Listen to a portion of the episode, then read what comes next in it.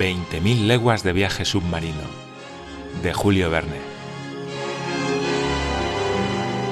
Capítulo 2. El pro y el contra.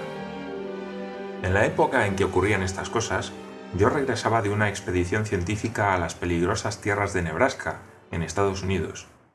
Por mi condición de profesor suplente en el Museo de Historia Natural de París, el gobierno francés me había designado para integrar dicha expedición. Después de pasar seis meses en Nebraska, llegué a Nueva York hacia fines de marzo, cargado de valiosas colecciones. La salida para Francia estaba señalada para los primeros días de mayo.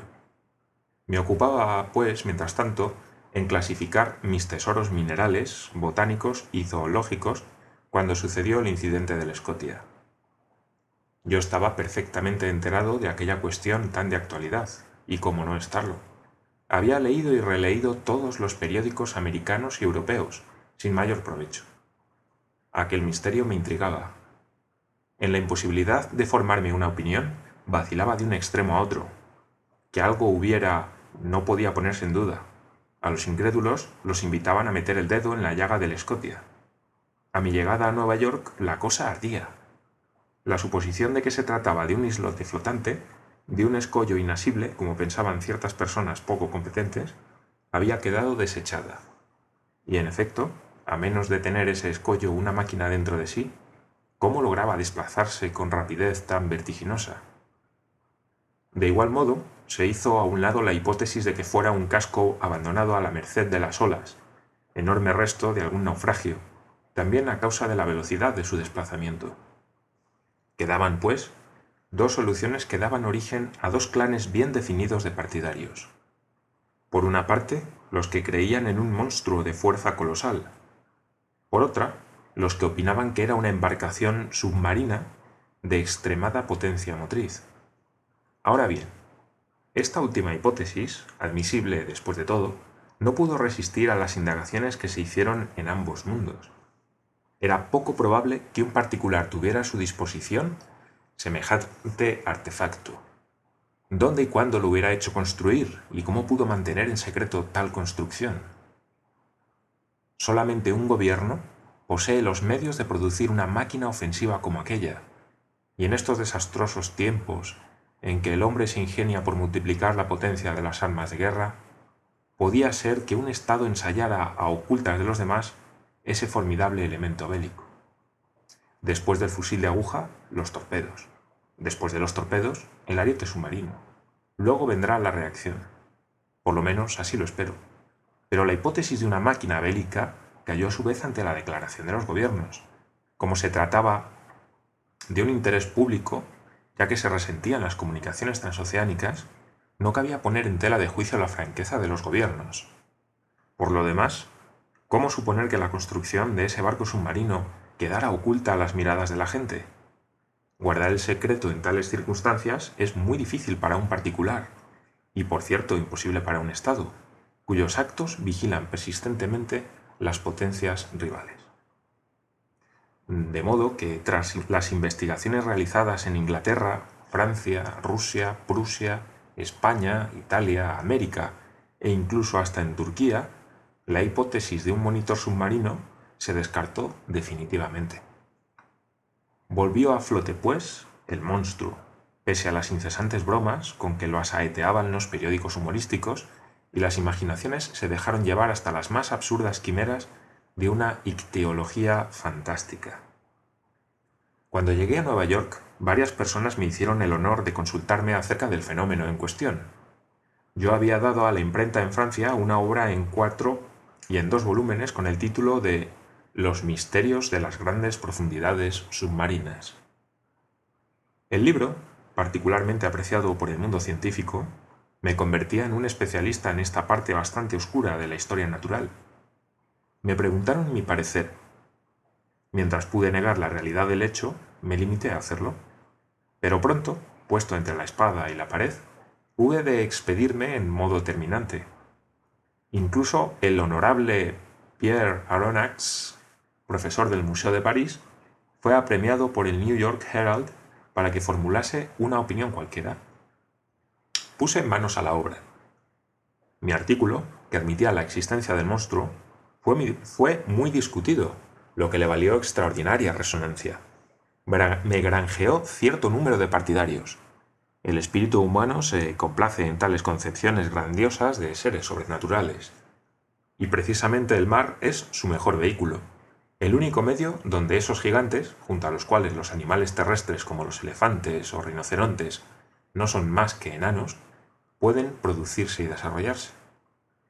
Las masas líquidas transportan las más grandes especies conocidas de mamíferos y quizás ocultan algunos moluscos de incomparables dimensiones, algunos crustáceos cuyo aspecto espante, tales como las langostas de mar de 100 metros o cangrejos que pesen 200 toneladas. ¿Por qué no?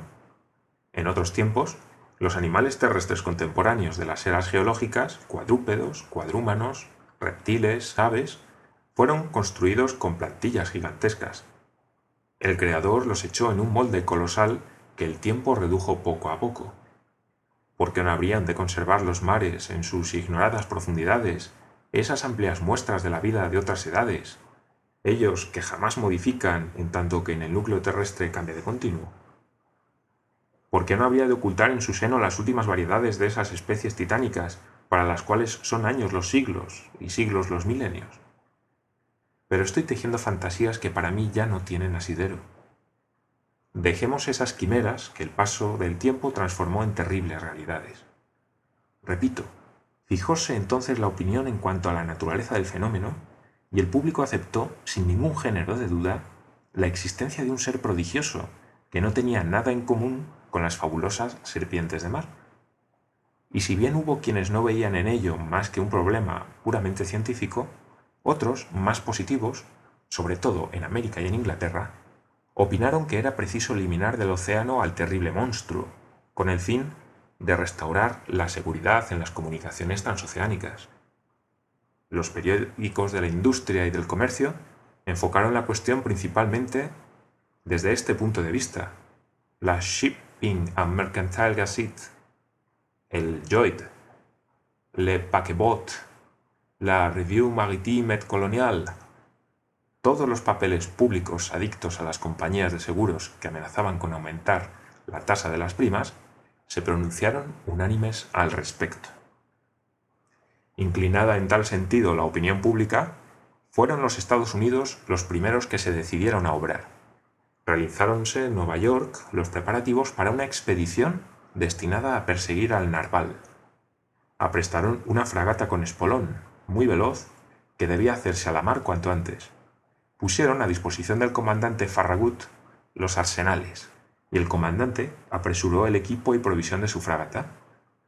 Precisamente, como suele ocurrir desde el momento en que quedó resuelto perseguir al monstruo, éste se llamó a sosiego. Durante dos meses nadie oyó hablar de él. Ningún navío lo encontró en su ruta. Parecía que el unicornio hubiera tenido conocimiento de lo que se concertaba contra él. Tanto se había dicho al respecto hasta por medio del cable transatlántico. Por eso, los burlones aseguraban que el muy ladino había detenido al paso algún telegrama, de lo que sacaba ahora provecho. Así pues, armada la fragata para una campaña lejana y provista de formidables instrumentos de pesca, quedaba por saber hacia dónde se dirigía e iba creciendo la impaciencia cuando el 2 de julio se supo que el Tampico, vapor de la línea de San Francisco de California a Shanghai, había vuelto a ver al animal, tres semanas antes, en los mares septentrionales del Pacífico. La noticia produjo hondísima emoción. No le dejaron ni 24 horas de respiro al comandante Farragut. Los víveres habían sido embarcados. Las carboneras rebosaban de combustible. No faltaba un hombre en la lista de tripulantes. Solamente había que encender los fuegos, dar presión y soltar las amarras. No se le habría perdonado medio día de retardo. Por otra parte, el comandante Farragut, más que nadie, deseaba partir. Tres horas antes que la Abraham Lincoln partiera del muelle de Brooklyn, recibí una carta redactada en estos términos. Señor Aronnax, profesor del Museo de París. Fifth Avenue Hotel, New York. Señor, si desea usted tomar parte en la expedición de la fragata Abraham Lincoln, El gobierno de la Unión vería muy complacido que usted representara a Francia en esa empresa. El comandante Farragut pondrá un camarote a su disposición. Muy cordialmente suyo, J. B. Hobson, secretario de Marina.